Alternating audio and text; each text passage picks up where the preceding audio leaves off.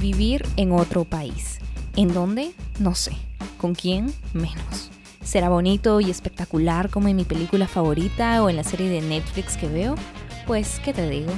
Solo sé que aquí como en ningún otro lugar te encontrarás con personas reales, teniendo vulnerabilidades, miedos y hasta confesiones inéditas de por qué uno se escoge en un país para vivir. Esto es Criterio Inmigrante, con Tanaka como host e invitados de todas las partes del mundo.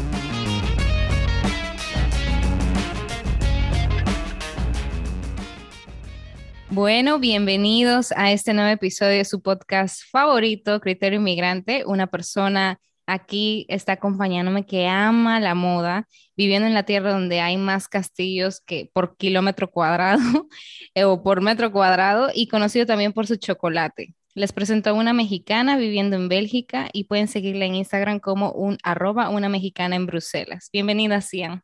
¿Cómo estás? Muchas gracias, muchas gracias, gracias a ti. Y mira, yo ya te estoy recibiendo aquí con mi Aperol porque es viernes, para mí es viernes en la noche. Entonces, bueno, muchas gracias por la invitación y te juro que tengo muchas ganas de esta, de esta platiquita, de esta charla contigo. Ay, mil gracias. Yo debí tener una cerveza también en la mano, pero bueno.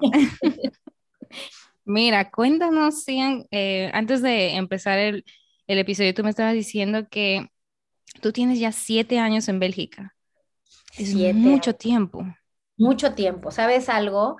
Me acuerdo cuando llegué y era, ya sabes, ¿no? Ay, llevo un año, llevo dos años. ¿Y sabes algo? De pronto dejé de contar, te juro, dejé de contar. Luego vino la pandemia y este año justo hice una reflexión, porque bueno, ahora con mi, con mi blog eh, hablé de los siete años que llevaba yo viviendo en Bélgica y yo dije que para mí el número siete era un número importante. No sé mucho de numerología, pero yo sé que cada siete años pasan cosas en nuestra vida. Es como un nuevo ciclo, como un nuevo comienzo. Entonces, yo dije que, bueno, para mí este año venían cosas muy padres porque llevo ya siete años viviendo aquí, pero, pero ahora que lo pienso, digo, ala, son muchos. Se escuchan demasiado siete años. Sí, sí, sí. O sea, eh, para aquella persona que no te conoce y para aquellos que te conocen, tú tienes hijos ya. Eh, ¿Cuántos años tienen tus hijos? Mira, yo ah, voy a hacer así como un súper resumen de mí. Yo soy Cian Barragán, una mexicana en Bruselas. Em, tengo una niña que se llama Siena, que tiene siete, va a cumplir siete años en mayo, y un niño que se llama Gabriel, que tiene cuatro años. Yo, antes de vivir en Bruselas, tenía con mi hermana la inquietud de vivir fuera de, de México. Entonces, ella se fue primero a vivir a Barcelona, luego yo la alcancé, queríamos hacer cosas de moda, estábamos así como, a ver qué hacemos y estuvimos viviendo en, Barcelona por un, yo, ella estuvo año y medio y yo estuve ocho meses, casi un año, no llegué, no llegué a cumplir el año y nos regresamos porque pues realmente no estábamos haciendo nada, ¿sabes? Estábamos ahí como, ay, queríamos hacer cosas, pero pues llegó un punto en el que ya no, no, no, no, como que no correspondíamos. Pero pasó algo muy chistoso fíjate que cuando yo perdí mi vuelo, o sea, se cuenta que cuando yo decido quedarme a vivir ahí fue cuando estaba en Barcelona y yo iba a recoger a mi hermana. Ella ya llevaba tiempo viviendo ahí y en realidad lo que pasó fue que me quedo y pierdo un vuelo. Entonces, cuando compramos los vuelos de regreso, nos salía más barato comprar la ida y vuelta. Entonces compramos la ida a México y el regreso en el verano. Haz de cuenta que nosotros regresamos a México en, en febrero del 2013 y compramos vuelos para regresar en verano del 2013. Entonces, bueno, regresamos de vacaciones, alquilamos un piso por dos meses, mi hermana y yo que estábamos re locas, imagínate, y ahí conozco a mi marido, un belga que estaba de vacaciones en Barcelona con tres amigos, dos amigos, y lo conocí. Lo conocí en Opium, un antro, y te voy a contar algo que se me hace súper interesante, que fue algo que me pasó hablando de los siete años. Haz de cuenta que yo estaba con una amiga que se llama Valentina y estábamos en la playa y, me acuerdo perfecto que ella me habló de los siete años. Yo no sabía de la existencia de los siete años. Ella me empezó a platicar un poco. La verdad, tampoco puedo profundizar porque no, o sea, no lo sé. No quiero decir cosas que no conozco a fondo y haz de cuenta que estábamos platicando y en eso me dice, no, es que cada siete años nosotros tenemos un ciclo y, y nos pasan cosas y entonces a mí este año se cumplen los siete años. Te juro por Dios que en ese momento yo le dije, Valentina, yo duré, o sea, a raíz fíjate, yo duré con mi exnovio, el novio formal, ya sabes, el primer novio, el primer amor, duré siete años con él. De que yo había terminado con él a que yo a esa fecha, en aquel entonces, eran siete años. Yo le dije, hace siete años terminé con él. Ahora, para, para que tú lo sepas, yo viví un periodo de siete años en Cancún y yo llevo siete años en Bélgica. Entonces, por eso yo dije que para mí este año, yo siento que, que va a ser mágico, ya sabes, que va a ser maravilloso, que van a pasar cosas. Yo así me voy a volver la super influencer que, que siempre he querido ser. Entonces, digo, es algo muy chistoso, pero, pero es real. O sea, si yo hago las cuentas, es verdad, han pasado cada siete años diferentes cosas, ¿no? Entonces, bueno, retomando esto de los, de los, de los siete años, imagínate, yo viví, porque yo soy de Veracruz. Veracruz está en el centro, en el Golfo de México. Y este, bueno, ahí de ahí es toda mi familia y viví toda mi vida. Y de ahí me fui a vivir a Cancún, yo un poco como rebelde, ¿no? Como mamá, papá, ya no me, no, no, no me encuentro aquí, terminé con el novio, etcétera, etcétera. Y yo me fui me fui sola, como dicen en México, ¿no? Me fui literal con una mano adelante y otra atrás, no tenía, no, no me llevé dinero, mis papás estaban enojados, pero yo dije, de hambre no me voy a morir, y si por algo no, no, no salen las cosas como yo quería, pues tengo mi casa, o sea, tengo a mi familia en Veracruz y aunque ahorita estén enojados, si yo regreso, no, no, no, que también yo creo que eso fue un soporte muy grande para mí, ¿no? El saber que ellos estaban ahí, eso me, me atrevió y fíjate que algo que siempre he, platicado es que a mí Cancún me regaló muchas cosas, me dio, ¿sabes qué? Me dio una seguridad en mí misma que no tenía en Veracruz, porque pues yo llegué sin que nadie me conociera, conseguí trabajo, empecé a trabajar, empecé, eh, empecé a ser una persona que la gente me conocía por mí, por lo que yo hacía, por mí. Entonces, eso obviamente me dio mucha seguridad y me hizo decir, si pude hacerlo una vez, lo voy a poder volver a hacer aquí en Bruselas. Y hoy, después de siete años, te digo que creo que he comenzado también a crear esto, esta por ejemplo, yo, yo vengo del mundo de la moda, de, de, México, en, en, Cancún, trabajé mucho en, un centro comercial que se llama Luxury Avenue, que es una compañía que es Grupo Ultrafam. Eh, trabajé con un diseñador muy famoso mexicano que se llama David Salomón. Con mi hermana hicimos una marca de ropa que se llama Monochrome, hicimos shows. Entonces, yo vengo de ese mundo. Llego a Bruselas, mi marido financiero, un mundo completamente números, finanzas, sus amistades del mismo círculo. Entonces, claro que yo me trajeron no solamente a otro país, sino a otro, planeta. a otro planeta. Entonces, fue, fueron muchos cambios que sabes que mucha, mucha gente al principio me preguntaba, ¿y no te costó trabajo? Oye, yo te veo súper bien adaptada. Te juro por Dios que no me costó trabajo todo se me dio como muy fácil, pero ¿sabes algo que pasó? Que eso me doy cuenta ahora. Ahora, yo, yo, siempre, yo, siempre, yo siempre he dicho que es muy importante que cuando vamos viviendo y vamos pasando ciclos, es importante hacer un freno de mano y voltear a ver lo que ya hemos hecho, ¿no? Como lo que hemos construido. A veces no nos damos el tiempo y no nos, o sea, también es importante ver lo que hemos logrado, ¿no? Entonces, de pronto, cuando, cuando yo hago ese freno de mano, me doy cuenta que sí fue duro, que sí fue duro cuando llegué, pero, pero pues claro, uno está feliz, emocionado y tú no lo ves, pero vas, vas adaptándote más, vas haciéndote más a la cultura y te vas dando cuenta y dices, no, pues sí, es que sí, sí, sí, fue, sí, superé pruebas, fueron fáciles, pero ahora que lo pienso, no, no, o sea, no me imagino regresar, no sé si me explico.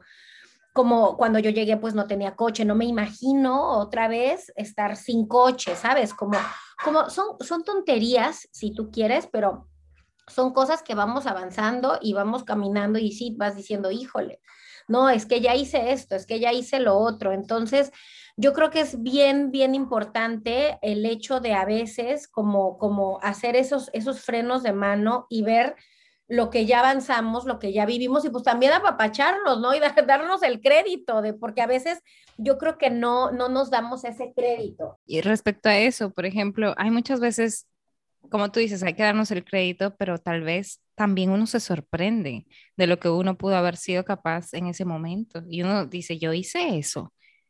claro, claro, lo logré. Mm.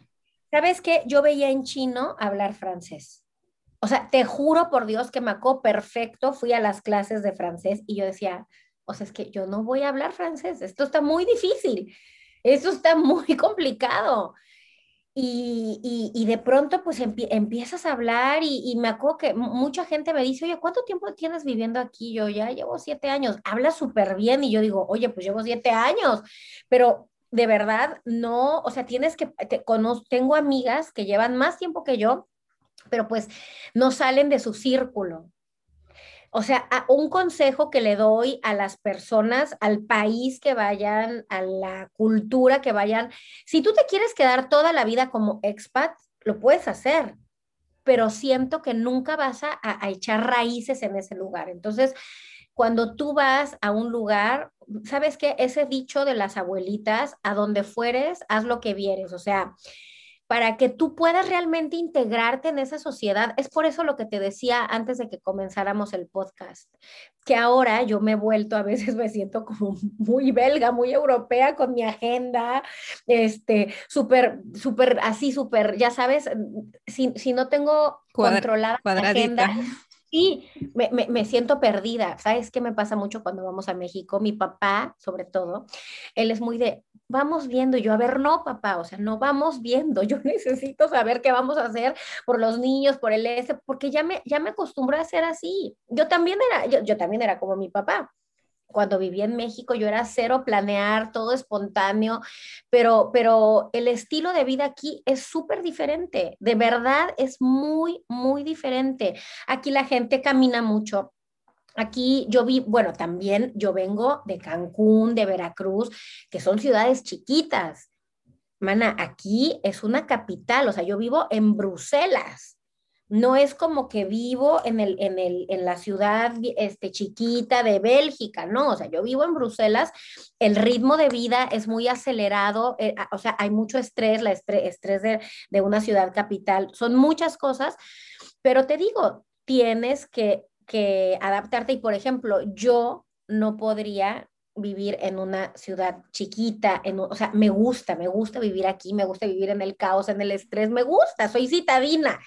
Entonces, la verdad, disfruto mucho el, vivir en Bruselas, pero es cierto, yo creo que cuando tú vas a un lugar, tienes que, que hablar el idioma. Por ejemplo, si es otro idioma, tienes que aprenderlo. Si quieres realmente, el otro día estaba diciendo, no, es que, ¿sabes que No es que tengas éxito, hay otra palabra. Si quieres lograr integrarte o formar parte, necesitas hablar el idioma y necesitas no, no, no, es que hagas lo que hacen los demás, digo, también puede ser espontáneo a veces. ¿Sabes qué? Nuestra esencia no la perdemos. O sea, aquí en mi casa, que es tu casa, yo desde que me amanezco pongo música, o sea, tú vas aquí a las reuniones y no ponen música. Eso es algo que a mí me, me, choquea, ¿no? Y yo siempre tengo música y nuestra esencia no la vamos a perder, no vamos a dejar de ser nosotros, pero la realidad es que tienes que agarrar ah, ciertos hábitos porque si no, pues no vas a poder este, hacer solo que hagas puras amistades este, ya sabes, latinas o de mexicanos, o, pero, pero si no, pues no, no vas a, no vas a tener esa compatibilidad, porque aquí así es. Tal cual, tal cual. Tú, eh, entonces, eh, ¿sabes francés? Sí. ¿Sabes francés? ¿Y neerlandés? Y... No, No. No, no. Fíjate que, bueno, para los que no lo saben, Bélgica es un país bastante complicadito, le digo a mi marido y a ustedes, para estar tan chiquitos. Sí, hablan tres idiomas, ¿verdad? Mira, realmente fuertes se hablan dos idiomas, que es el, el neerlandés o, flamenco y francés. Bélgica es un país que a pesar de ser un país tan chiquito, y, te juro, es muy chistoso porque los francófonos y los neerlandófonos no se unen, o sea, no, no, no son amigos. Claro, mi marido tiene algunas amistades, pero, pero son sociedades muy, muy separadas, ¿sabes? Entonces, por ejemplo, haz de cuenta que cuando tú vas a los países neerlandófonos o Dutch, su cultura es también diferente. Ellos, ellos tienen como más influencia de los, de los holandeses. Y Alemania también. Y Alemania. Y aquí de este lado, pues tienen más, hasta su forma de comer, son más como los franceses, son más del queso, son más de la raclette, son más de los muls, ¿sabes? Como toda su cultura es como más francesa y los de la parte flamenca pues es más como Dutch, aunque hay unos, hay unos pueblitos que están más en la parte alemana que ahí hablan alemán también. Solamente que como son tan poquitos y de por sí ya el país es muy chiquito, la verdad es que yo a mí no me ha tocado, o sea, yo no conozco esos lugares. Y otra cosa que he descubierto que de, de, de Bélgica, la verdad es que es increíble, a pesar de que es un país tan chiquito, sabes que hay muchas cosas que salen de Bélgica, por ejemplo. Le Pan Quotidien, que es un, es un restaurante ahora internacional, ahí en Nueva York, ahí en la Ciudad de México, ahí en muchos lados, bueno, es belga, nació aquí. Todas las chocolaterías, las más importantes, que son Godiva, eh, Newhouse, em, Leonidas, Pierre Marcolini, todas y Mari son belgas. Luego, eh, la cerveza, obviamente la mejor cerveza del mundo, también es belga. Las papas fritas no son papas a la francesa. Las papas fritas las inventó un belga. O sea, no debería llamarse French fries. No, te voy a contar la historia. Haz de cuenta que había, estaban en un barco hace muchos años y había un chef belga. Entonces estaban haciendo como unos pescaditos este, fritos. De pronto se acaban los pescados, ya sabes, ¿no? Como, como buena historia de comida, se acabaron los pescados y no había que darles. Entonces al chef se le ocurrió cortar las papas y freírlas. Y de ahí nacen las papas a la francesas, pero fueron creadas por un chef belga. Aquí las papas fritas se llaman fritas. O sea, tú no, dice French fries. no dice, solamente dice fries. Entonces aquí cuando hablamos de, vamos, se me antojan unas papas fritas, no dices ni siquiera papas, dices, quiero unas fritas.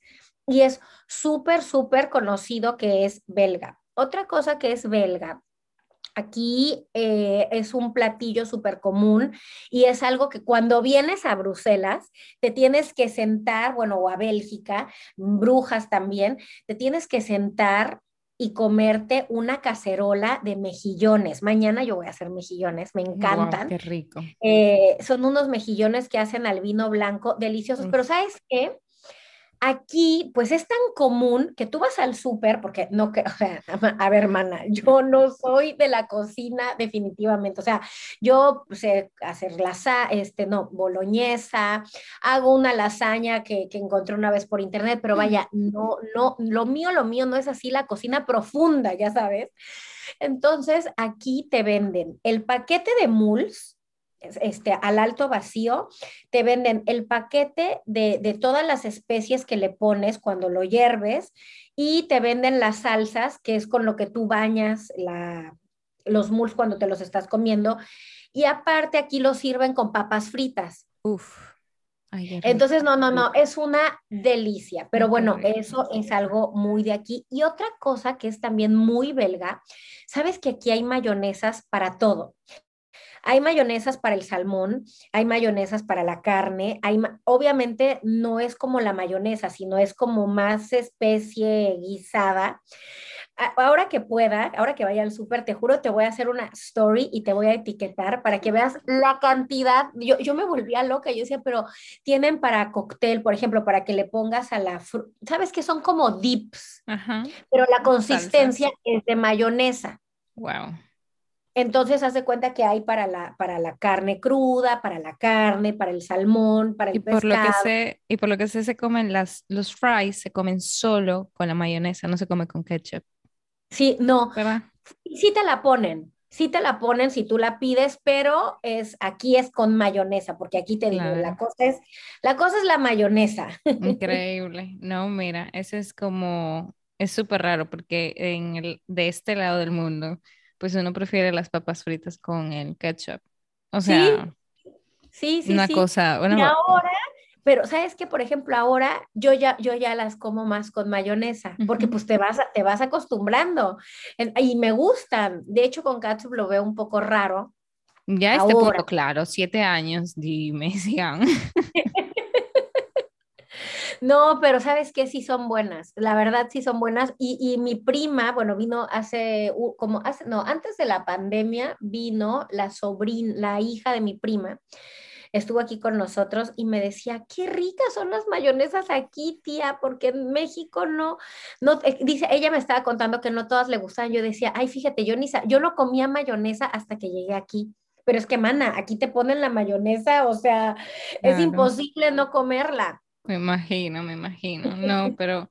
Eh, y Sian, respecto, por ejemplo, nos has hablado de la gastronomía belga, de todo eso, pero ¿hay algo, por ejemplo, otra diferencia que tuviste, por ejemplo, entre México y Bélgica, que tú digas, em, yo prefiero estar aquí?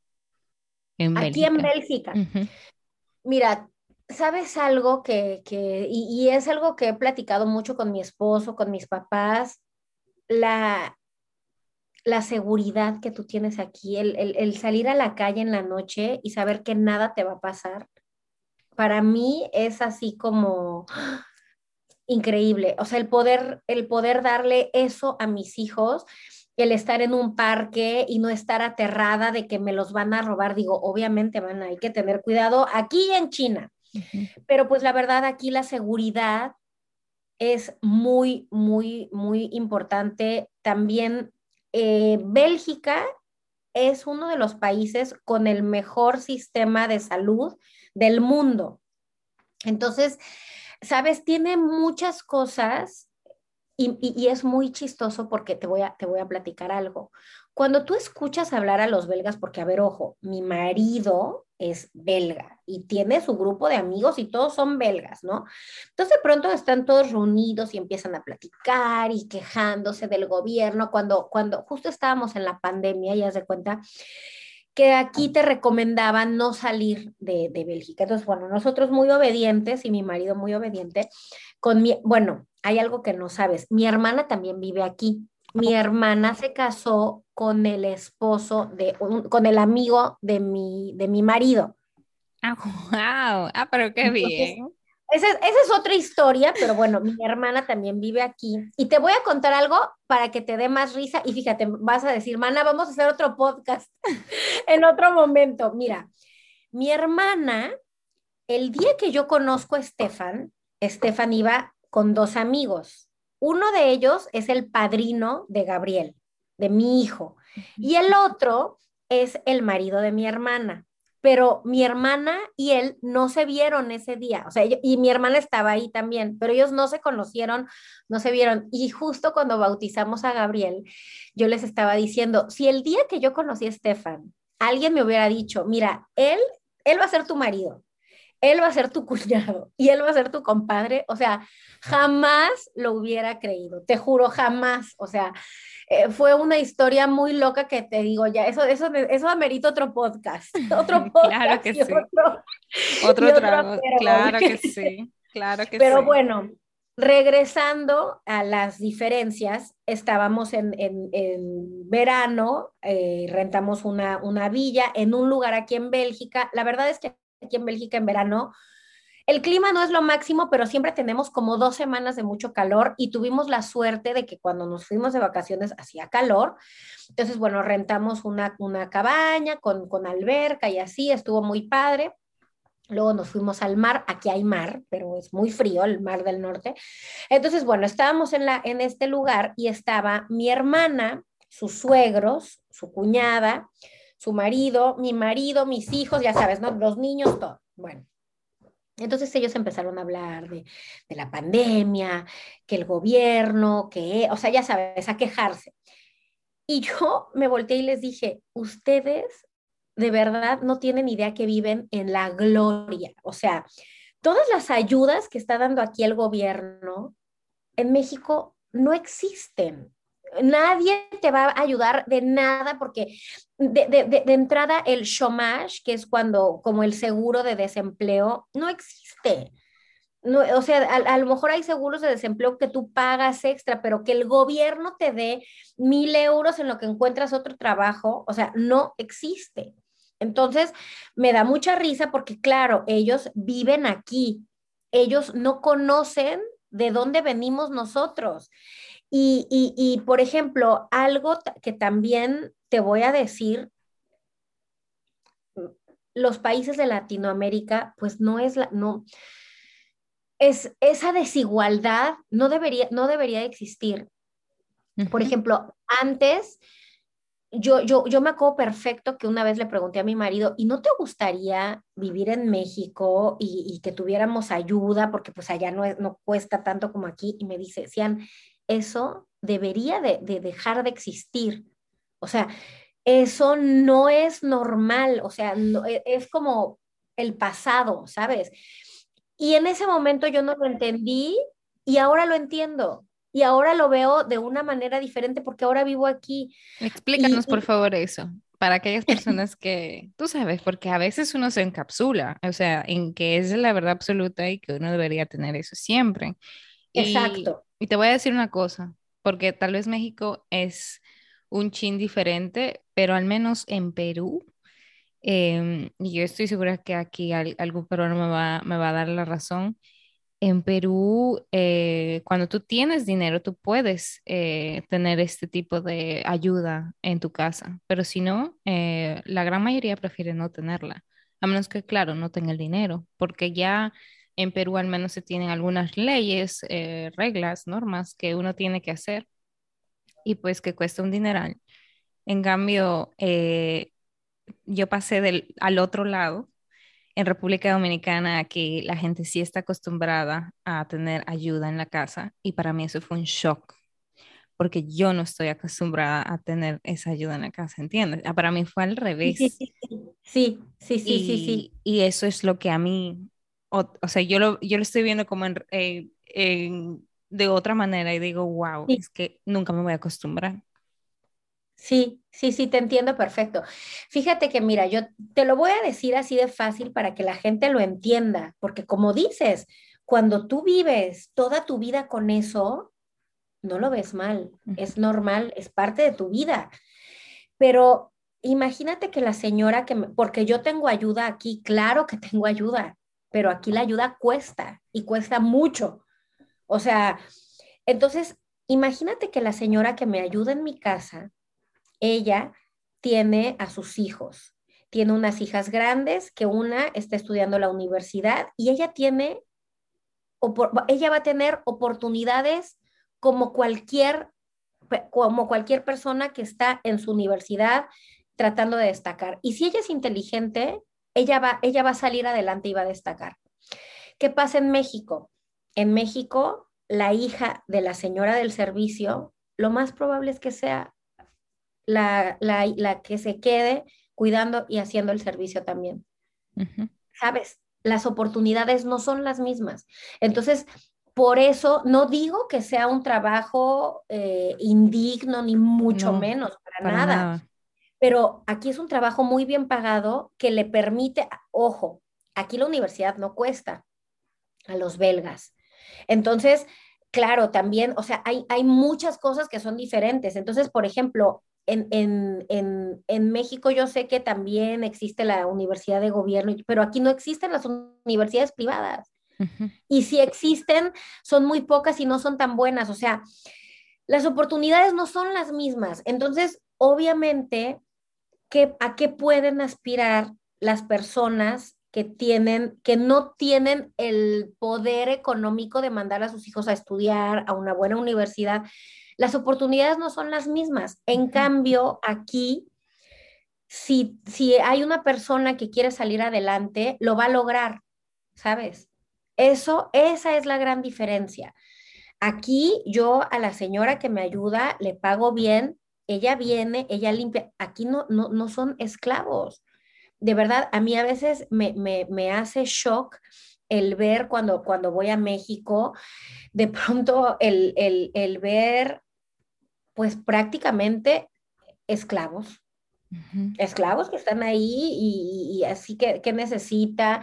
Y, a veces cuando, cuando me meto a los chats de mis amigas, o sea, digo, no, ustedes están en, en, otro universo. En otra época, sí, en un universo paralelo. Entonces, yo creo que cuando, cuando hablamos de querer cambiar al país, cuando hablamos de todo eso, así se empieza. E, es que el querer ver a tu gente o a tus empleados que ellos también se superen, no, no que los tengas ahí toda la vida, ¿no? El poder, el poder, fíjate, de ver, te juro, mi papá es una persona que siempre trata de que ellos se superen, no es como, ah, no, yo quiero que tú te quedes aquí porque eres muy bueno y te vas a quedar conmigo toda la vida, no, si tienes una oportunidad mejor, vas, porque digo, al final tenemos, tenemos que ser realistas, ¿no? Eh, venimos, vivimos, yo vengo de un, eh, de un país clasista, de un país donde las diferencias son abismales, o sea, hay gente que no tiene que comer y hay gente que le sobra el dinero. Y, y eso es algo que me gusta mucho de, de Bélgica, que sabes, aquí no importa el nivel económico, aquí la gente se fija en el nivel cultural, en la inteligencia, o sea, la es lo más importante. Eh, en, claro. En educación y en los valores, o sea, porque te voy a decir algo, Sian, yo no sé si tú lo has notado a este momento en, en Bélgica o en, en México también, pero no necesariamente implica que si tú vas a la universidad tú ya tienes valores de por sí, porque eso tú lo aprendes con tu familia. Claro. Y mucha gente tal vez como que le da todavía ese miedito de aceptarlo, pero es que es verdad. O sea, yo he visto mucha gente que, que tal vez tenga todo el dinero del mundo, pero la verdad es que si se porta mal, no sabe ni saludar, no sabe tratar a la gente, pues simplemente es como que no existiese. O sea, realmente se te cae todo. No, tienes razón. Y yo creo que, al final, eh, ¿sabes algo? Mira, yo, yo, no, sé, no sé si sabes qué edad tengo. Yo tengo 40 años. Bueno, no lo parece, déjame decir. todo el mundo me lo dice. ¿Sabes cuándo me di cuenta qué edad tenía? Yo misma me di cuenta cuando empecé a hacer mi blog y hablaba de todo lo que ya había vivido. Dije, no, pues es que esto no lo puedes vivir en 20 años. ya llevo más. Entonces, te das, te das cuenta de, sobre todo cuando, pues, cuando empiezas a tener hijos y quieres lo mejor para ellos, y, te das cuenta que a veces la gente es tan egoísta, ¿sabes? El futuro de verdad, como, como dicen los comerciales de productos para niños, el futuro del mundo está en las manos de ellos. Si tú no les das a ellos, si tú no creas gente de bien, si tú, ¿qué, puedes esperar? Pero sabes algo, eso empieza, yo creo que la educación y los valores van de la, mano. Porque, porque puede, puede haber gente muy bien educada, con, con, con, buenos valores, como puede haber gente que estudió, como dices, en las mejores escuelas, pero no, no, no, no los educaron son muy inteligentes, pero no están educados. Es, bien importante y, sabes algo que también, fíjate, son todas estas cosas que te digo que, que, ahora te vas dando cuenta. Aquí en la escuela, a los niños, cuando lloran o así, de que no, no quiero que ya sabes, de que no, mamá, no me... Las maestras le dicen, mamá y papá tienen que trabajar, porque aquí todos trabajan. Entonces realmente haces ese, ese clic y ese match con, con, la escuela y es un trabajo de equipo. Es tú, tú me, porque la escuela también aquí, digo, no, no sé, ya, ya no me acuerdo cómo es allá, pero en México o en Latinoamérica, pero aquí los niños entran a la escuela a las ocho y media de la mañana y salen a las tres y media de la tarde con una guardería o un, hay, hay unas guarderías que son para que hagan sus tareas y hay, hay papás que los dejan hasta las seis de la tarde porque tienen que trabajar. Entonces, los niños están conscientes de eso y, y, yo hay muchísimos niños que se quedan. Hay, hay papás que le pagan a nanis que vayan por ellos, se los lleven a la casa. Digo, depende, ¿no? También cuando los niños ya empiezan a ser más grandes, porque cuando entran a secundaria, ellos se van solos y regresan solos a sus casas. Entonces, bueno, ya ahí va cambiando un poco la dinámica, pero, pero sí creo que algo que me gusta mucho de Bélgica es eso, ¿no? Como el estudio. Y por ejemplo, aquí, si tu hijo falta en la primaria, que ya es, a, partir de que es obligatorio, que ya es tercero de maternal, si falta una semana injustificadamente, el, Estado te escribe oye, ¿por qué tu hijo no está yendo a la escuela? Sabes, como están muy al pendientes de la educación de los niños. Y aquí, si tú vas a un doctor, no, no te va a dar un justificante porque hacen muchos controles para no te, o sea, porque a ellos es, es algo de lo que más les preocupa, la educación de los niños, sin importar el nivel, sin importar absolutamente nada. Entonces yo creo que eso es una de las cosas que me gusta mucho, aunque te voy a ser muy sincera, extraño mucho el clima que yo tenía en Cancún. el sol no se ve aquí todos los días, pero bueno, no podemos tener todo en esta vida, mana. Es algo que hace mucha falta, la verdad. O sea, yo te digo, bueno, estando en este país, yo tengo mucho, mucho sol. Pero aunque no lo creas, ese también fue eh, uno de los choques culturales, probablemente a mucha gente le, le, no, tú tal vez te sorprendas, pero por ejemplo, yo vivo ahora en Santo Domingo, en la capital, y nadie en la capital eh, se muere por vivir al frente del mar. Nadie. ¿En serio? Nadie. Eso es como que si no existiese. O sea, mi sorpresa al momento de venir aquí era, yo, es verdad, porque uno siempre eh, tiene esta idea de que, de que en el país caribeño el mar es bonito y todo, esa zona es la más cara, ¿no? Sí, sí, sí. Aquí no, aquí nadie se muere por tener esa vista al mar espectacular, al menos en la capital, tal vez en otras provincias sí, pero en la capital uno prefiere estar donde es el centro, el corazón de donde las cosas pasan, los edificios más grandes están y cerca de algún mall. Y eso, eso es ya. Y eso es todo. Y uno no sale tanto, uno no camina tanto por el calor, porque le da mucho, mucho calor. Eh, entonces, como que uno tiene el sol, pero uno también si vive en la ciudad y vive encriptado en el día a día, en de 8 a 5 a trabajar, pues uno se lo pierde bastante. Y ese es como que, es como, yo digo, yo estoy aquí, pero es como que si viviese en Bélgica a veces. Sí. De verdad. es que sabes qué pasa, fíjate, te voy a contar otra cosa que me pasó cuando llegué a vivir aquí. Haz de cuenta que cuando yo llego a vivir a Bélgica, yo llegué en enero, que hacía mucho frío, me me tenía que subir al bus para ir al, al a la clase de francés y a veces decía, es que, ¿qué, ¿qué hago? Yo quiero dormir, tengo frío. No, la verdad fue duro. Fue duro, pero pues bueno, en ese momento está uno, ya sabes, ¿no? Bueno, entonces, haz de cuenta que ya viene verano y vinieron mis papás.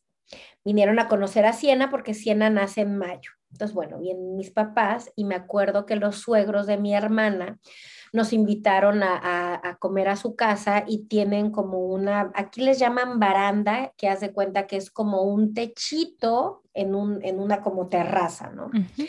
Estábamos ahí comiendo en la, en la baranda y mi papá me dice, oye, aquí les gusta quemarse el coco porque estábamos al rayo de sol. Y yo decía, ay, sí, y, y, cuando, y me acuerdo perfecto cuando llegaban mis papás, que mi marido y mi cuñado eh, querían todo el tiempo sentarse afuera, ¿no? Y mi papá es de que, no, hombre, está el sol, vámonos adentro, ¿no? Aquí no hay aire acondicionado. A veces hay, pero creo que esta se siente peor porque no, no, no, no, vaya, no están preparados para eso. Entonces, era muy chistoso porque yo también no me gustaba el sol, yo veía a la gente sentada afuera, nada más salía el sol y todos afuera, ya sabes, tomando algo. Mana, ahora sale el sol y yo afuera, por favor, terraza, o sea, yo ahora ya soy como, como esos belgas porque pues no lo tienes, no lo tienes en todo el año, entonces cuando sale el sol es así salir a la calle y e, es, muy chistoso porque fíjate, no sé si, si, si conoces a la cantante Angel.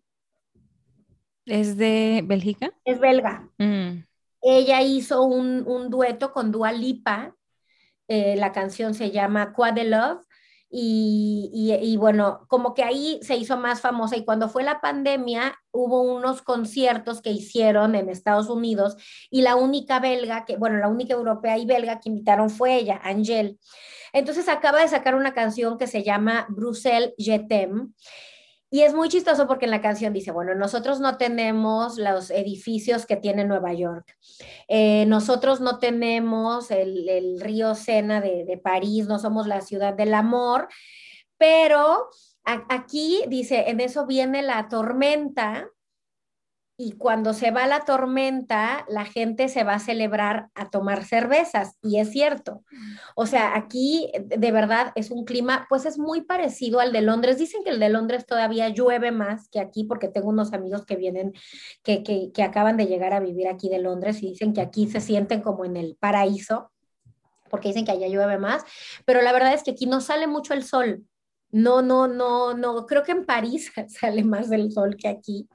Este, y luego hay mucha lluvia. O sea, ¿sabes algo? Es muy chistoso porque al principio llovía y yo era de que no, no voy a salir, está lloviendo. O sea, ahora hay, hay, hay una lluvia que es como un, así como, ya sabes, como pringuita, como, como cuando están pegando el, el, jardín y de pronto te cae así como agüita. Bueno, aquí hay esa lluvia todo el tiempo. Entonces, yo ya aprendí que a veces con esa lluvia yo salgo, porque si no, no sales nunca. Claro. Y salimos con los niños y, y, todo, o sea, o por ejemplo, me acuerdo una vez compramos boletos para ir a Paridaiza, que es un zoológico, y este, y me dice mi hermana, ¿vas a ir? Y yo sí, o sea, que ya compré los boletos, o sea, sí, aquí los, no, no te paras, no puedes dejar de vivir porque si no, no haces nada. Entonces, bueno, retomando la canción que canta Angel, es chistoso porque ella habla de todo esto, ¿no? De esta situación de Bruselas, que pues sí, que es una ciudad gris, que no sale el sol, este, que a veces llegan las tormentas, pero bueno, siempre al final de la tormenta la gente se va a celebrar a tomar cerveza. Y es cierto, es cierto, o, sea, es muy chistoso porque es, verdad, digo, ya no salgo como antes, pero sí, aquí acabas de, acabas de comer, o sea, acabas, acaba la tormenta y la gente se va y a tomar y la cerveza, que digo, el estilo aquí también de salir es muy bar, barras, cerveza, vas, pides en la barra, ¿sabes? Entonces, bueno, es así, y, así como dice la canción de Ángel, luego te la voy a pasar para que la escuches, está muy padre. Por favor, por favor. Yo sé que Bélgica ahora mismo, eh, uno cuando va, por ejemplo, y se pasea por toda Europa, eh, a veces uno es un stop que a veces uno tiene que hacer. Entonces, em, ¿tú crees que, por ejemplo, tú que eres ya, eh, te encanta lo fashion, que yo he visto tus videos y tus fotos en Instagram son, mira, tú la pasas de maravilla con, y te gusta muchísimo, ¿verdad? Eh, ¿Qué diferencias tú has visto respecto a eso, a la moda eh, versus Latinoamérica o versus México? Porque creo que tú haces la moda, no sé, tal vez sea mi perspectiva, pero como he entrevistado a gente de Alemania, viviendo en Alemania también, ellos me dicen que utilizan por esto mismo, eh, puros colores grises, azules, negros. ¿Pasa también en Bélgica? Sí, pero ¿sabes qué? Mira, te voy a, te voy a decir algo. Yo sigo a muchas influencers eh, belgas eh, o, europeas y de verdad que son muy clásicas. Es cierto, son muy, digo, obviamente hay muchas eh, fashionistas, que, ahorita, por ejemplo, ahorita la verdad viene una tendencia muy fuerte de, los colores, pero es, algo muy fuerte Bueno, mira, te, voy a, te voy a decir algo rápido de la moda antes de seguir. Las tendencias las dicta lo que estamos viviendo. Haz de cuenta que nosotros vamos viviendo, el mundo va viviendo ciertas cosas y según lo que está pasando, son lo, lo, que se presenta, las tendencias. Te voy a poner un ejemplo para que me entiendas.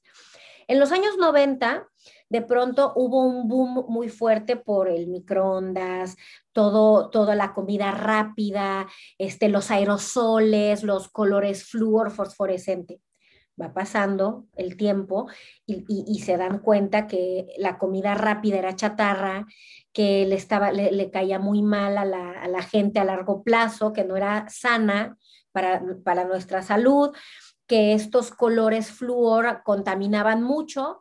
Entonces, ¿qué pasa? que, por eso va cambiando la tendencia y ahorita, bueno, después la tendencia empezó a ser lo orgánico, este, fue como un boom muy fuerte ah, eh, y es por eso, por lo que pasó. Los colores, los flúor, que eran como muchos químicos, muchos colores creados, bueno, se empiezan a poner de moda, los crudos, ¿sabes? Como todo esto. Y también justo en el 2020, cuando empieza todo el rollo de la pandemia, hubo una tendencia súper fuerte que ya la, veían, ya la veíamos venir por esta, estos outfits así como, como ropa cómoda, este, loungewear, ropa deportiva, pants, se, se puso muchísimo de moda.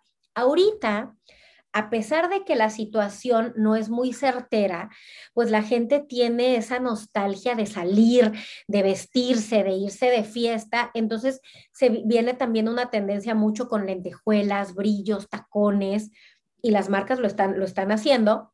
Entonces, bueno, también hay una tendencia muy fuerte de los colores existe ahorita eh, eh, y no solamente, sabes que a mí me encanta hablar de la moda porque no solamente la moda la vemos en la ropa, está en todos lados, está en los muebles, en lo que compramos. Cuando tú vas al súper, los, los aromas, los olores, los empaques, todo, todo es tendencia, o sea, todo es consecuencia de lo mismo y se ve reflejado no solamente en cómo nos vestimos, sino cómo consumimos, en todo lo que comemos, en, en todo. Entonces, retomando el tema que te estoy diciendo, a pesar, hay, hay, una, hay una influencia muy fuerte del, del, blocking color, de los colores así como, ya sabes, estas, estas combinaciones de amarillo huevo con azul rey, o también hay esta de rosa con rojo. O anaranjado con morado.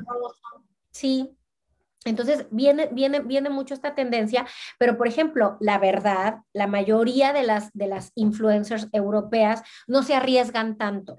Ahora, también tenemos que pensar que el estilo de vida aquí es diferente. O sea, ellas son mucho del, de los sneakers, de, de, de, los, de los Jordan, ahorita que están de moda, los New Balance su manera de producirse es muy diferente. Aquí la, pestañota, sí, sabes, como no, no, ella, ellas no son así, no son las entaconadas, la de la pestaña, las, la máxima producción, no, no es su naturaleza. Hay chavas muy guapas que todas se arreglan porque se arreglan, se maquillan, se, se hacen algunas sus arreglitos, que eso también es algo que antes no se veía, ¿sabes? O sea, las generaciones de la de mi suegra, las generaciones más grandes, ellas, o sea, cirugía, es, todo eso era así, botox, ¿no? O sea, están naturalitas, envejecidas.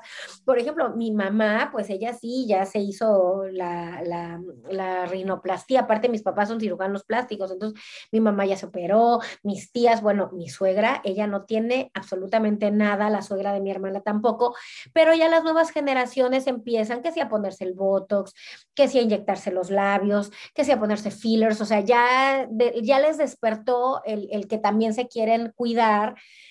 Yo, yo creo personalmente que esa generación de antes era como, yo no necesito eso para, para, para valer, ¿no? Es como a mí, mi, ser, mi inteligencia, eso es algo que yo creo, nadie me, lo, nadie me lo dijo, pero yo siento que es un poco eso, ¿no? Porque digo, la verdad es que todas esas generaciones lucharon tanto por los derechos, porque todas fueran iguales, que bueno, ahorita ya es otra etapa, ¿no? Ya es, este, ya está como, ellas están como más relajadas en general las mujeres y ya se atreven a, vamos a, ¿por qué no ponerme un arreglito? ¿Por qué no hacerme esto, hacerme lo otro? Pero es algo muy nuevo que no se veía antes. Y por otro lado, yo, yo, yo he visto, sobre todo con, con las influencers, te digo, su forma de, de, de vestir, son, son mucho más discretas, mucho más clásicas, siempre, a pesar de que están en tendencia, porque obviamente sí, pero, pero es, es su estilo, es un estilo mucho más europeo que comparado con las influencers eh, mexicanas o las influencers latinoamericanas, pues sí tienen una forma muy diferente de, de, de, de vestirse. ¿Sabes algo? Yo lo veo así, ¿eh? Eh, las, las, chavas de aquí pues son más, más, van más como es la vida, el estilo de vida aquí. El estilo de vida aquí pues no, no es de tacón 24/7. ¿A dónde no, van a ir? A ningún lado. Aparte uno camina mucho allá. Sí, aquí caminas muchísimo, mana. Allá en, en, en, México, en mi casa, en la esquina estaba el Oxxo y hasta la fecha voy y no, no, no me hago en, en eh, caminando, aunque aquí camine más, pero sabes que no hay banqueta, o sea, allá en Cancún al menos las calles no son hechas para caminar. Cual. ¿Tuviste la serie Emily in Paris? Sí. Y tú ves esos taconazos que lleva eh, la actriz en esa serie. Es un Yo, cliché. Yo digo, es que es, así es imposible conocer todo París. Eso no, es imposible. imposible. Es imposible. Mana, esos, esos zapatos ya, ya, lo, ya los hubiera de, ¿sabes qué? El, el, hay, hay adoquín por todos lados. Exacto, exacto. No, no, no, puedes, ahí vas a dejar todas las, todas las suelas ahí este, en, en, en la calle. Esa serie se me, hace muy, se me hace muy, se me hace muy divertida, pero sí hay mucho, hay mucho cliché que pues no, no es la realidad. Tal pero cual. sabes que a veces la gente, la gente se azota y dicen, no, pero es que pues sí, no es real, es una serie, no se nos puede olvidar que es una serie. Uh -huh, uh -huh. Y pobre que yo creo que se le rompió uno o dos pares en, grabando al menos ese, esa serie. Yo te iba a decir, sí, sí. Siam, eh, ¿y tú crees dentro de todo entonces que hay algún tipo de estereotipo que tengan los eh, belgas respecto a la cultura latinoamericana o frente a los extranjeros? Mira, es muy chistoso porque te voy a decir algo. Justo hablando de Bélgica, ¿eh? Mira, en Bélgica existen los flamencos o los, los neerlandófonos, los francófonos y los expats. No sé si tú sabes, pero bueno, Bélgica, Bruselas, no Bélgica. Bruselas es la capital de Europa. Entonces, cuando se unen la Unión Europea, que son todos los países de la Unión Europea, nombran a Bruselas como la capital porque pues es el, la ciudad que está en medio de todo y aquí es donde está el Parlamento Europeo y la Comisión Europea. Entonces hay mucha gente que viene de Rumania, de Italia, de España, de todos los países europeos, de Alemania, que viven aquí. Entonces existe también dentro de Bruselas una gran cantidad de expats. Por ejemplo, cuando tú vas al, al barrio eh, de la Comisión Europea, hay gente que no habla en francés, que hablan inglés porque es multicultural. Entonces, nosotros aquí, tú puedes encontrar comida de donde, donde, donde se te ocurre, de donde pienses, hay africana, hay restaurantes africanos.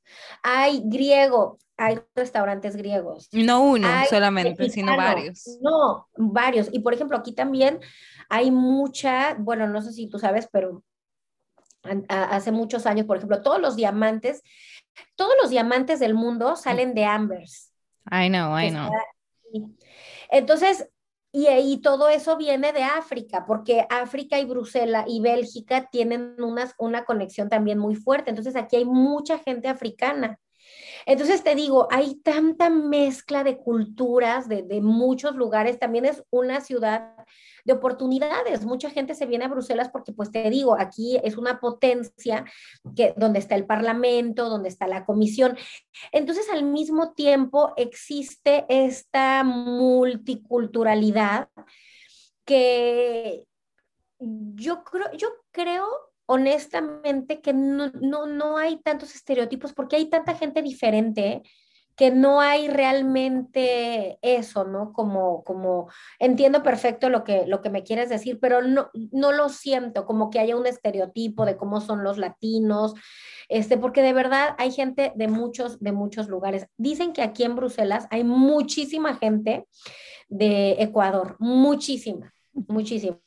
Es uno de los países que, que, hay más inmigrantes que vienen de, de Ecuador. Y Cian, ¿es fácil eh, inmigrar a, Bélgica en general? O sea, o uno ah, como el que le cuesta mucho tiempo, como es usual. Mira, yo creo, yo creo que emigrar a donde vayas no es fácil. Digo, ya cambiar de ciudad a veces te cuesta trabajo. Ahora imagínate, de país, de ahora de, de, continente, o sea, depende mucho, sabes, como, como sea tu proceso.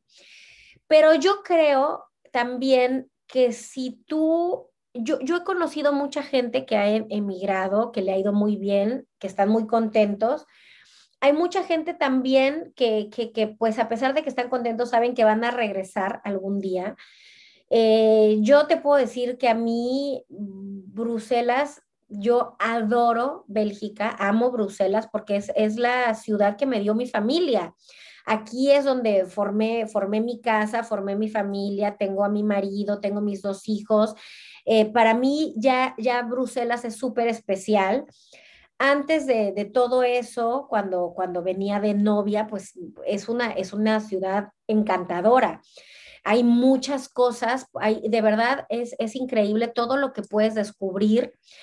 Y es chistoso porque a veces mi marido me dice, es que tú, tú conoces más Bruselas que yo, porque yo me la paso en la calle en Bruselas, yo soy muy de andar en la calle, de hacer esto, de hacer lo otro, de estar investigando y así, me gusta mucho. Entonces, yo creo que, que Bruselas es, es, es, en general Bélgica tiene, ya sabes, tiene esta parte, por ejemplo, como Posh, de, del, del, donde está el mar, que se llama, bueno, hay una ciudad que se llama Knock, que es así como la parte Posh, ya sabes, como tipo este, LA vibes y así, hay muchas terrazas y muchas cosas, pero también está la parte que es como más discreta, a los que no les gusta eso se van a, a Coxid, que es la playa, pero no hay tanta vida, ¿sabes? Como de fiesta.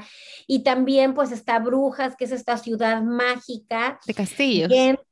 Sí, donde están los castillos. Ghent, Mana, es una ciudad amurallada divina, divina, que, que, que, yo cuando fui la primera vez estaba, o sea, volteaba para acá y qué divino, y volteaba para allá, es que es precioso.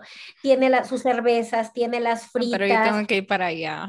Tienes que ir, man, tienes que venir, man. Tiene los chocolates también, o sea, hay muchas cosas que yo he descubierto en, en, en Bélgica que, mana, el shopping. Hay un outlet maravilloso que se llama Mashmekelen Village, que ellos tienen diferentes outlets en diferentes partes de Europa, pero bueno, aquí tienen uno en Bélgica. No, bueno, o sea, el shopping, lo que yo te diga, de verdad, me, me, ha gustado mucho.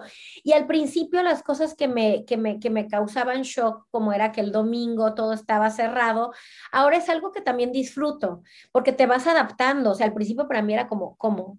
Todo está cerrado. O sea, ahora yo voy a México y para mí el domingo ya es raro el salir y que todo esté abierto. Porque el domingo todo está cerrado. Espérate. Sí y no. Espérate, espérate. Dime otra, otro dato que creo que podría hacer. ¿Y los bares a qué hora cierran? ¿A las 2 de la mañana? ¿O antes? Bueno, no, los bares cierran tarde. Lo que pasa es que ahorita con, el, COVID, eh, está, eh, todo, todo está un poco distorsionado, pero no, aquí la gente, la gente es fiestera y hay after parties y todo. Obviamente, Mana, es una fiesta muy diferente a la que yo estaba acostumbrada. Imagínate, yo vengo pues de, de Cancún, la ciudad de la fiesta, de la noche. Puro reggaetón. Este, puro reggaetón. Y, y, digo, cuando viví en Barcelona, los antros, pues es un poco eso, ¿no? Así como mucho, mucha cosa, mucha producción. Aquí, pues tienen menos producción, pero hay muchas fiestas, hay, hay gente muy talentosa. ¿Sabe, ¿Sabes qué es lo que a mí me ha impresionado? Por ejemplo, Angel es una chava súper talentosa que es belga. No sé si tú has escuchado hablar de Stromae. Stromae. claro que sí, es un... Sí, sí, yo lo conozco.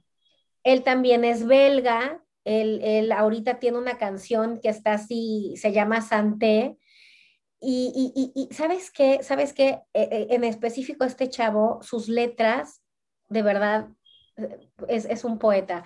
La canción de Santé que él hizo este, este año significa salud y en esta canción él habla que él quiere brindar por los que no tienen, brindar por los que en la noche no pueden brindar porque están lavando los baños, están sirviendo los tragos. Él quiere brindar por esa gente que a veces no la ha tenido tan fácil. Entonces, siempre sus mensajes, ahorita también acaba de sacar una canción que se llama L'Enfer, que significa el infierno, y habla un poco de, las, de, de, los chavos que, que tienen depresiones, que, a veces llegan hasta el suicidio, que no dicen nada.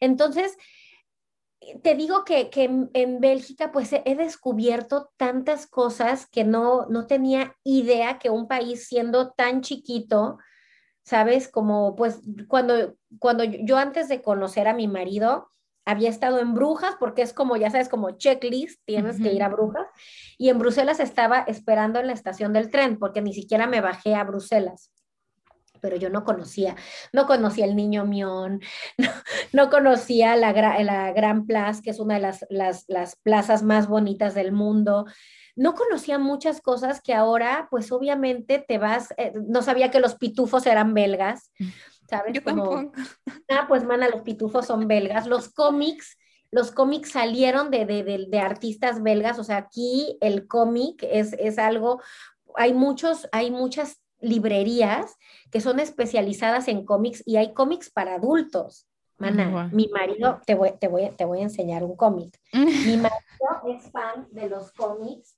y los fines de semana, ¿sabes qué? Aquí tienen mucho la cultura de la lectura. Entonces, haz de cuenta que, que, por ejemplo, mi marido lleva a los niños y hay cómics para niños y cómics para adultos. Entonces, bueno, este, de hecho, hay una película, ellos sacaron una película que se llama Warcraft. Bueno, viene de este cómic que es de un, de un autor belga y cada año hacen el Festival del Cómic, hacen un desfile con, con, con, las botargas, padrísimo, y aparte, bueno, están, están los, la gente que escribe cómics, que yo no los conozco, porque no, no estoy todavía tan metida en ese universo, pero bueno, te digo, entonces hay muchas cosas que he ido descubriendo que son, que son de aquí, que pues claro que hacen, eh, me hacen de verdad enamorarme más de, de, este lugar. Me imagino, no, mira, y, y, vas descubriendo nuevas cositas también con los años. Y todavía yo te veo como que embelesado, o sea, tú te acoplaste 100% full, pero debe de haber algo, sean que, que no te guste, no todo puede ser color de rosa. No, pues te digo que el clima, manda, no creas, o sea, eso, eso es así como, mira, yo creo que nunca dejas de extrañar, o sea, a mí a veces me parte el, el corazón el hecho de que tenga mi familia tan lejos, que no puedan ver crecer a mis hijos, no sé, o sea, eso, ya sabes, como cada año que regresas y pues ves que, el tiempo sigue pasando, que no, no, no, no se para, ¿no? Y que tú te estás perdiendo de muchas cosas, eso a mí me parte. Al mismo tiempo, no, no, se puede tener todo en la vida, pero eso es algo que de verdad me duele mucho. Extraño mucho a, mi, a mis amigos. Fíjate que una vez una chava, eh, lo vi en, en internet, hizo un post que decía que emigrar era como morir, porque tú te vas y la gente que se queda de pronto llega un punto en el que se olvida de ti. Y sabes qué es cierto. No, y no es que se olviden de ti, pero ellos siguen haciendo su vida y tú estás aquí empezando tu vida, pero, pero al mismo tiempo pues tú estás extrañando. Y digo, mana, yo soy una persona súper social y he tenido mucha suerte porque de verdad he hecho grandes amigas que quiero mucho, tengo amigas que, o sea, que ya son parte de mi vida. Y es muy chistoso porque cuando voy a México yo digo que a veces me siento como si tuviera dos vidas, porque tengo mi vida de México, cuando yo regreso, es como si el tiempo no hubiera pasado y veo a mis amigas y salgo y platico y todo, pero tengo una vida en Bélgica con amigas que están en Bélgica. Entonces, no sé, es, un sentimiento muy chistoso que a veces tengo, porque a veces como que me desconecto completamente de, mi vida de Bélgica y es como, no, o sea, porque al final del día, te lo juro por Dios, cuando llego a mi casa es como, ya, ya, ya llegué y me pasó desde el primer viaje. Lloré mucho cuando me despedí de mis papás, me acuerdo perfecto, pues lloro, cada vez que me despido lloro, no lo puedo evitar, pero llego a mi casa y es como ese sentimiento de estoy en mi casa, no tengo tiempo de ponerme triste porque al otro día ya tengo mi rutina, ¿sabes? Es como ya tengo cosas que hacer, entonces no, pero no te voy a negar que eso es algo que me, que me duele y el clima, mana, bueno. O sea, el clima aquí de verdad eso el frío, ahorita la verdad han sido semanas duras, o sea, yo ya estoy harta, harta, ya no sé qué ponerme, ya ve como la de la película, el, de la película La vida es bella, que yo siempre con mis hijos y todo, soy como, todo es bonito, trato de que todo sea, y le digo, ma, pues es que no es que yo, yo quiera que todo sea bonito, pero trato de verle lo bonito a la vida. O sea, por ejemplo, te juro por Dios que a veces me eh, eh, haz de cuenta que un día me fui solita a la Gran Plaza porque tenía unas cosas que hacer y estaba yo sentada tomando un café y dije, es que de verdad esto es tan es precioso, o sea, el, solamente estar sentado viendo esta cosa increíble, o sea, es mágico. Entonces, claro, son cosas que yo no tenía antes, que ahora tengo, y, y, y me pasa también al revés cuando voy a México y voy a Cancún, mana, y meto mis pies en, ¿sabes? Yo creo que también a veces con los años y cuando tienes esto de dejar tu casa y de vivir en otra casa, empiezas a ver las cosas de una manera diferente, o sea, empiezas a valorar más, porque yo ahora valoro más México que antes, pero no dejo tampoco de valorar lo que tengo aquí, porque tampoco, porque no lo tenía antes. Es verdad. Es como vivir en un mundo bidimensional prácticamente. Y pues al parecer eh, no es que estés sola en ese sentimiento, porque siempre, al menos para mí, yo siempre sentí de que mi corazón como que siempre se parte en dos. Sí. Y uno no, ya uno ni se reconoce cuando vuelve a veces a su propio país. Es como que yo he perdido ya mi acento peruano. O sea, yo ya no lo tengo. Mi familia se burla de mí. no, sabes que te escucho y ya no te escucho como, como, sí, no, y tampoco no tengo el, el, el, el, acento de aquí, o sea, no sé ni la mitad de la jerga dominicana, o sea, es como que nunca, ah, bueno, desde mi lado, yo no me siento, ¿verdad?, belga o no me siento dominicana al 100%, pero cuando voy a Perú tampoco no es que yo me sienta 100% peruana, ya no tanto. ¿Sabes qué? Tienes razón, porque ya no, a veces, a veces te, te encuentras en ese, en ese en ese espacio que no eres ni de aquí ni de allá. ¿Sabes? Porque te digo, yo, pues obviamente yo no me siento belga, me encanta todo de Bélgica y mis hijos, este, pero, pero yo, yo me siento mexicana, pero al mismo tiempo, pues cuando vas allá, ya no es como antes, ya no eres la misma persona, ya no eres esa mexicana, mexicana con todo, no, porque ya hay muchas cosas que te, que te hacen shock de lo que ves allá. Y yo lo único, lo único que trato de hacer con mis hijos, que ahí tengo una tía en mi vida que amo y adoro, que me dice, ay, me encanta cómo tú tratas de enseñarles a tus hijos todo eso y, yo les enseño videos de, mis, de sus tías, eh, trato de hacer Skype con, con mis papás, o sea, mis papás con los niños, ¿sabes? Como, como quiero, quiero que ellos quieran tanto a México como, como, como yo lo quiero. Yo creo que si yo puedo lograr eso, me voy a dar por bien servida. Claro que o sí. sea, porque, que, que, que, ellos realmente, y, y, ahorita me emociona mucho que ellos, vamos a ir a México, ¡yay! Ya sabes, se, emocionan de saber que van a ir a México. Entonces, pues, bueno.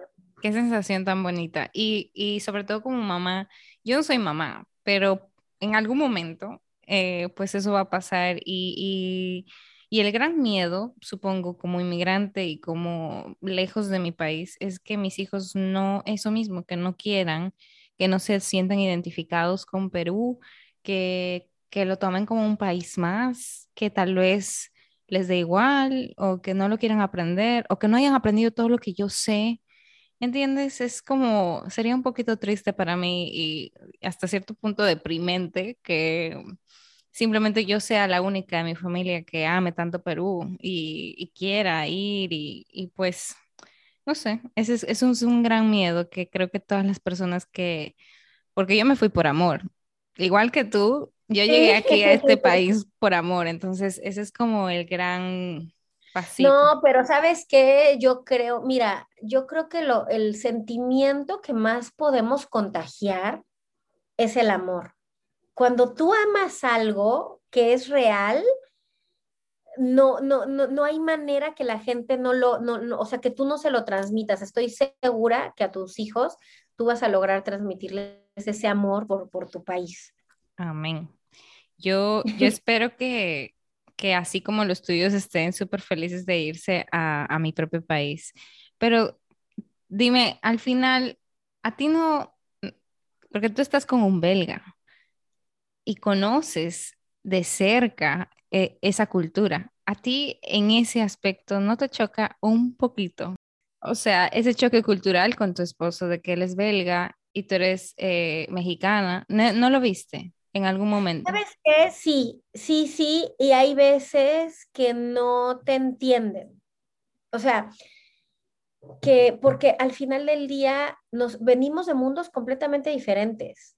Mira, si ya dos, dos personas del mismo país seguramente tienen educaciones completamente diferentes. Ahora imagínate cuando vienes de otro país con culturas completamente diferentes. Claro que vas a tener choques culturales, pero, o sea, por supuesto, eh, no sé, como cosas de, de, que a lo mejor yo antes no era tan puntual o, sabes, como uno ve las cosas más a la ligera. Hay muchas cosas que, que claro que han sido choques, pero yo creo que ahí el chiste está en, en, en, mira, yo creo que en toda relación y no solamente en las multiculturales, siempre alguien tiene que ceder. No, no, yo creo que lo, lo, lo, más importante es a veces ponernos en los zapatos del otro y, y, y realmente ser objetivos, porque creo que ese muchas veces es, es el éxito. Es muy fácil el juzgar, el querer, el pedir, ¿no? Como, como tú quieres las cosas, pero a veces nos también, también tenemos que, que, nosotras eh, analizar, a ver, yo quiero esto, vengo de aquí, estoy siendo objetiva, realmente, ¿sabes? Como no, no podemos encapricharnos, porque así pues no vamos a llegar a ningún lado. Entonces, claro, claro que hay choques culturales, claro que hay, hay sobre todo cuando llegan los niños, ¿sabes? esa, esa... Yo, he yo he tenido suerte en ese sentido porque en, mi, en, en nuestro caso, mi marido es el, el yo, yo mando para muchas cosas, como yo soy la que decido muchas cosas, pero, pero yo creo que sin él no, no sería así de fácil, ¿sabes? Como tienes, tienes que tener, eh, tiene que ser un equilibrio. Entonces, a veces esas diferencias también ayudan, porque imagínate que los dos fueran iguales, también creo que eso es parte del, del charm, ¿no? De, de, estar con alguien que no es como tú. Claro, como todo, ¿no? Tiene sus pros y sus contras, porque ven, ven la manera, ven la vida de una manera diferente a veces, entonces pues te tienes que poner de acuerdo con, con la persona. Tal cual, tal cual.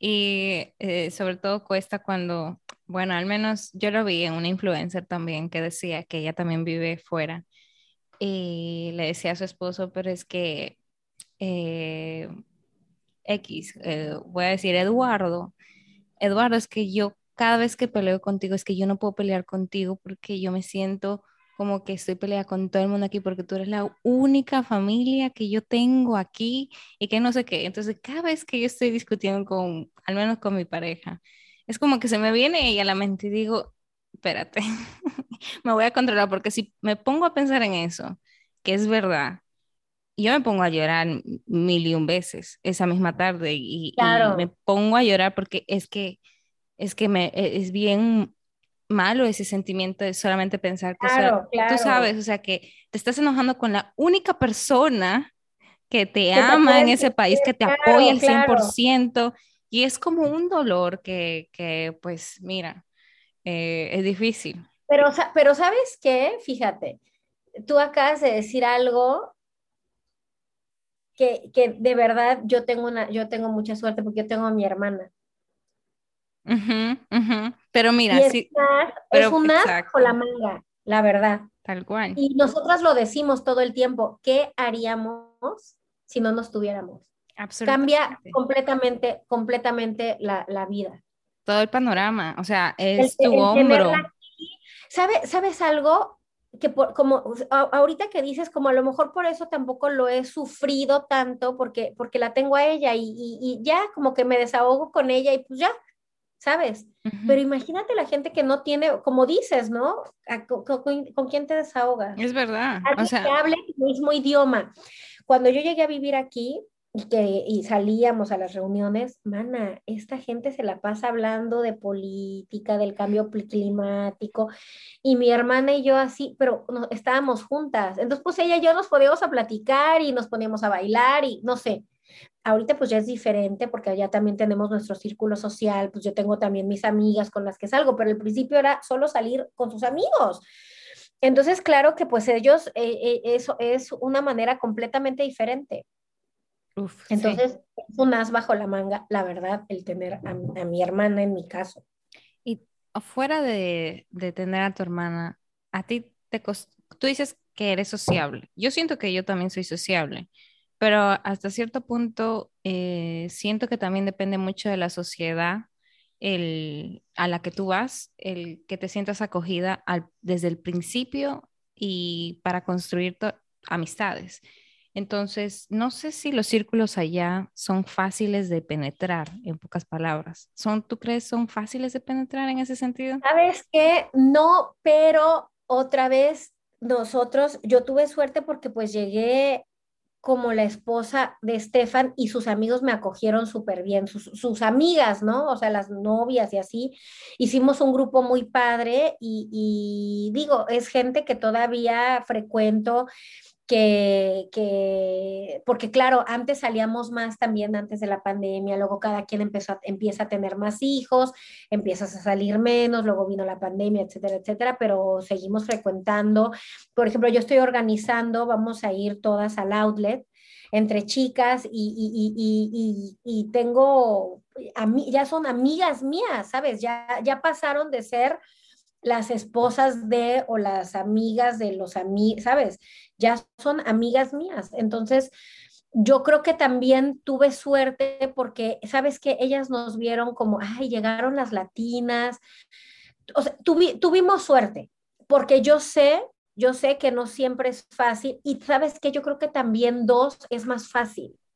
Porque al final éramos como las dos, ¿sabes? Como las dos que llegamos, como que una igual, no sé no sé, pero tuvimos la suerte que, que, que, que su grupo nos abrió las puertas y pues de algún modo te sientes acogido. Claro, es y, verdad. te, hace, las cosas pues más relajadas. ¿Sabes que también que la mana, el belga, o sea, la gente aquí, pues, mm, no, no, no, no, no, no les preocupa que, que, se puso, o sea, no, no hay tanto gossip. Entonces son como más cool, ¿sabes? Como no, no se mete nadie en la vida de nadie. Entonces, claro que es una relación mucho más relajada. ¿Tú sí ves eso en la cultura latinoamericana? No voy a decir México, pero en general de la cultura latinoamericana, ¿verdad? Sí, claro. Es este, es, es, muy, es muy diferente, mana, todo. E, es, es parte de la cultura. El machismo, por ejemplo, mana, yo le puedo decir a mi marido que me voy a ir a París y con amigas y no, no, no, ya me he ido de viaje sola, este, a veces me voy todo el día porque tengo, no sé, un evento.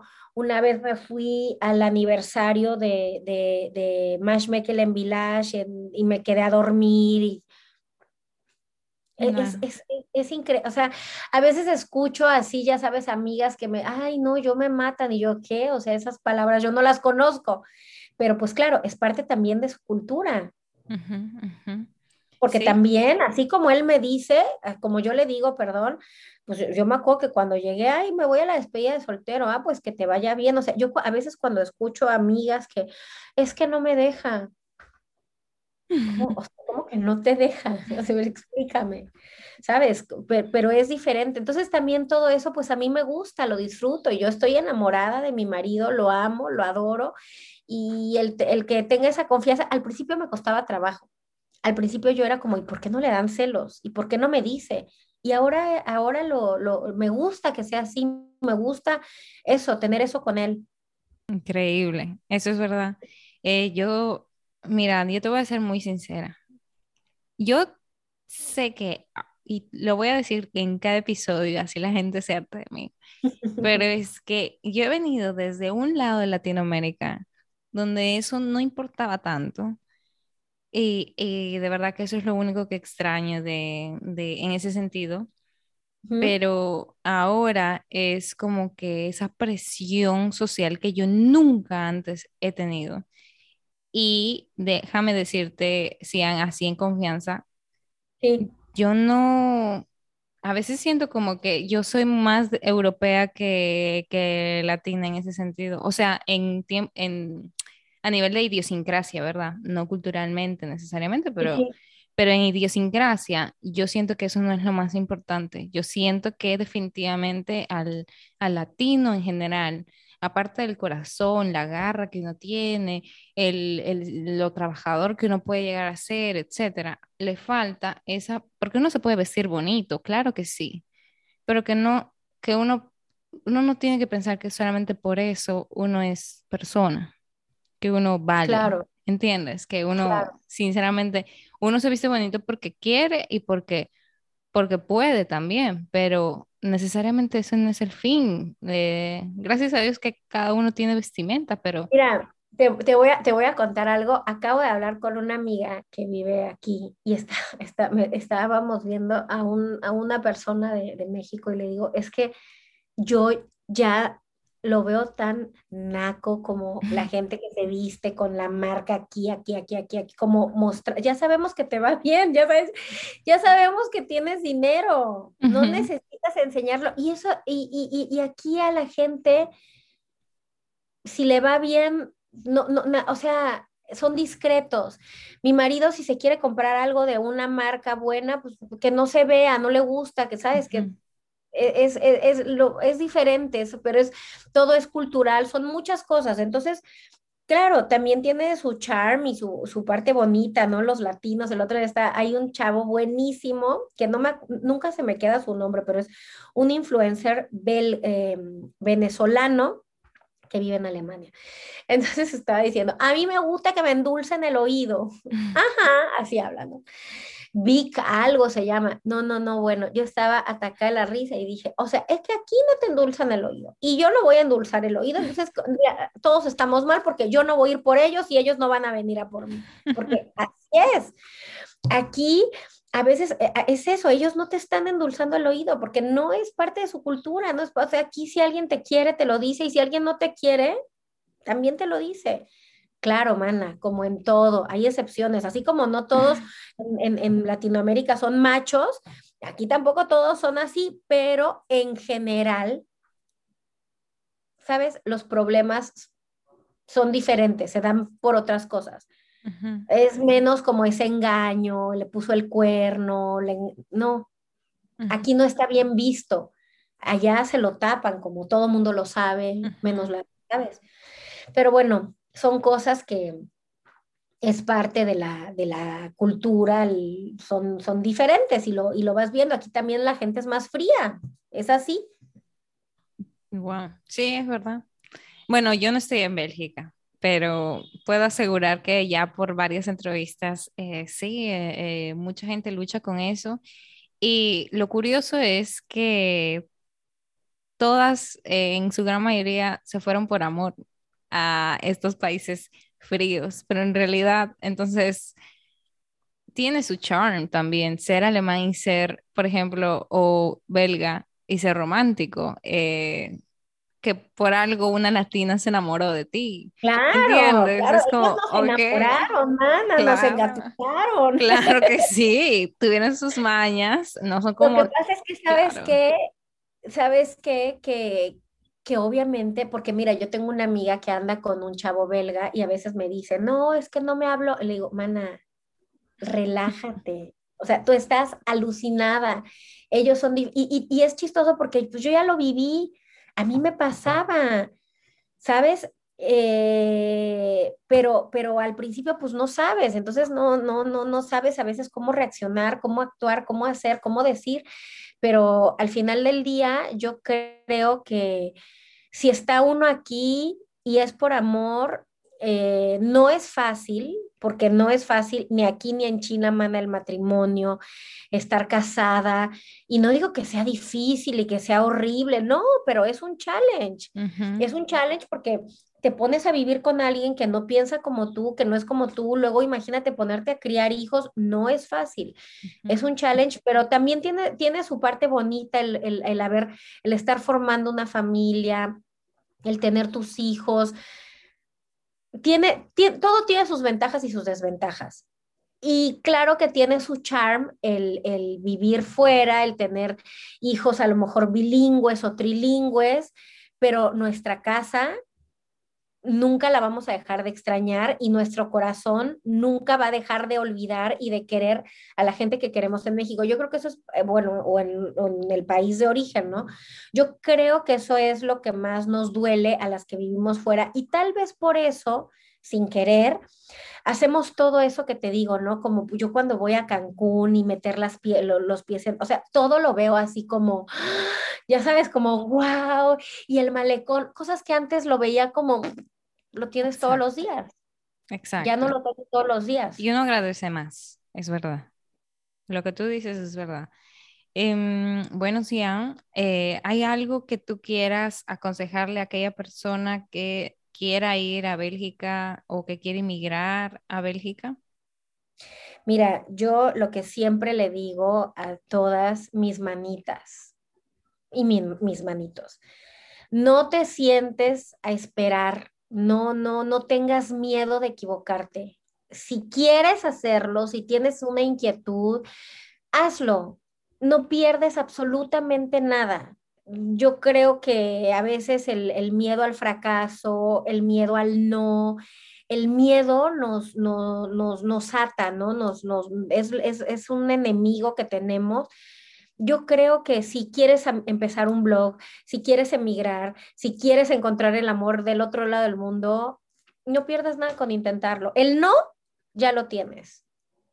Y, yo creo que ahora con esto de, las redes sociales que a veces nos inundan tanto de, cosas maravillosas, es, muy chistoso porque está como estas dos partes, ¿no? los blogs que nos inundan de cosas maravillosas y los blogs que nos enseñan la, cruda realidad a veces. Eh, yo creo que tenemos que encontrar nuestro equilibrio y ni, ni todo es tan rosa, ni todo es tan negro. Entonces, si quieres empezar algo, el no ya lo tenemos, vamos por el sí. ¿Por, ¿por qué no hacerlo? Desgraciadamente la vida se nos va en un abrir y cerrar de ojos. Y es algo que escuchamos desde las abuelitas, pero que no, no le hacemos caso, ¿no? Como, ay, sí, y es, la, la, cantaleta que escuchamos. Hasta que te empiezas a dar cuenta que la vida se va muy rápido y si no haces las cosas hoy, ¿cuándo las vas a hacer?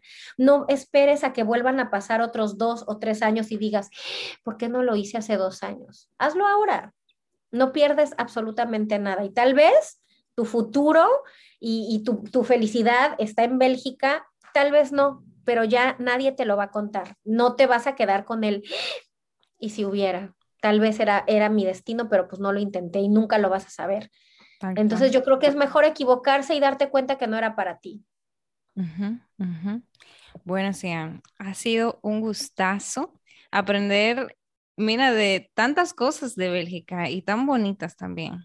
Eh, y como tú dices, el mundo usualmente o bien te enseña lo bonito o bien te enseña lo feo.